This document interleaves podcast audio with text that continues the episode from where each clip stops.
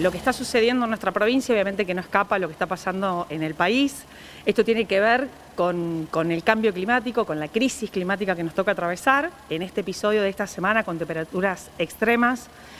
que viene acompañado de una sequía prolongada y que viene acompañado de esta bajante del río Paraná que ya viene desde el año 2019 bajando de manera sostenida y lógicamente que en este último tiempo se ha profundizado.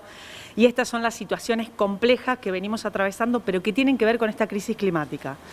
Nosotros contamos eh, en estos últimos días, para que tengamos referencia, en los focos de calor a lo largo de toda la provincia de Santa Fe, que son puntos de riesgo para que sucedan incendios. En la última semana de diciembre teníamos 415 puntos de calor a lo largo de toda la provincia de Santa Fe.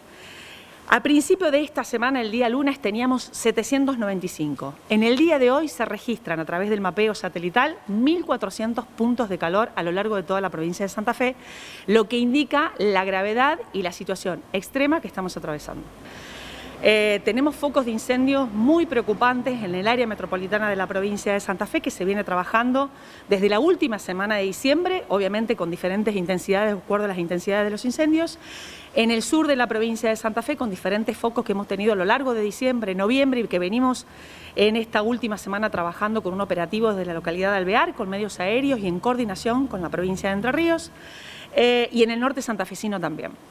Acá nosotros tenemos que hacer hincapié en cómo está organizada la gestión de la provincia de Santa Fe, puntualmente en este trabajo interministerial que venimos haciendo con el Ministerio de Gobierno, a través de Protección Civil, que tiene su brigada, brigada que se incorporó en este último año, más de 30 brigadistas hemos incorporado, que se capacitaron con el Sistema Nacional de Manejo de Fuego que son quienes hoy articulan y trabajan con bomberos zarpadores y bomberos voluntarios.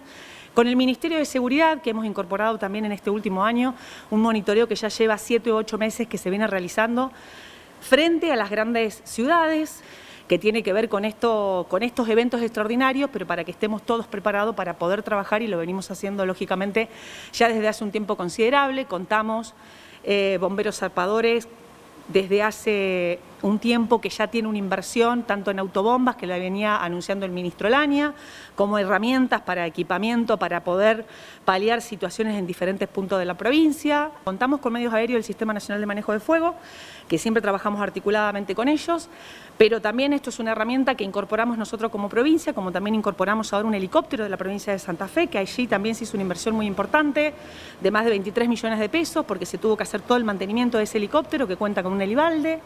Lo mismo eh, los convenios con, los, medios aéreos, que una jornada de medios aéreos que son de seis horas cuestan alrededor de 1.300.000 pesos. Eh, nosotros contamos esto porque, eh, no porque querramos poner en términos numéricos la inversión porque la tenemos que hacer, pero para que todos magnifiquemos la intervención que hacemos, no solamente con un programa interministerial, sino que con hechos concretos, con inversiones concretas,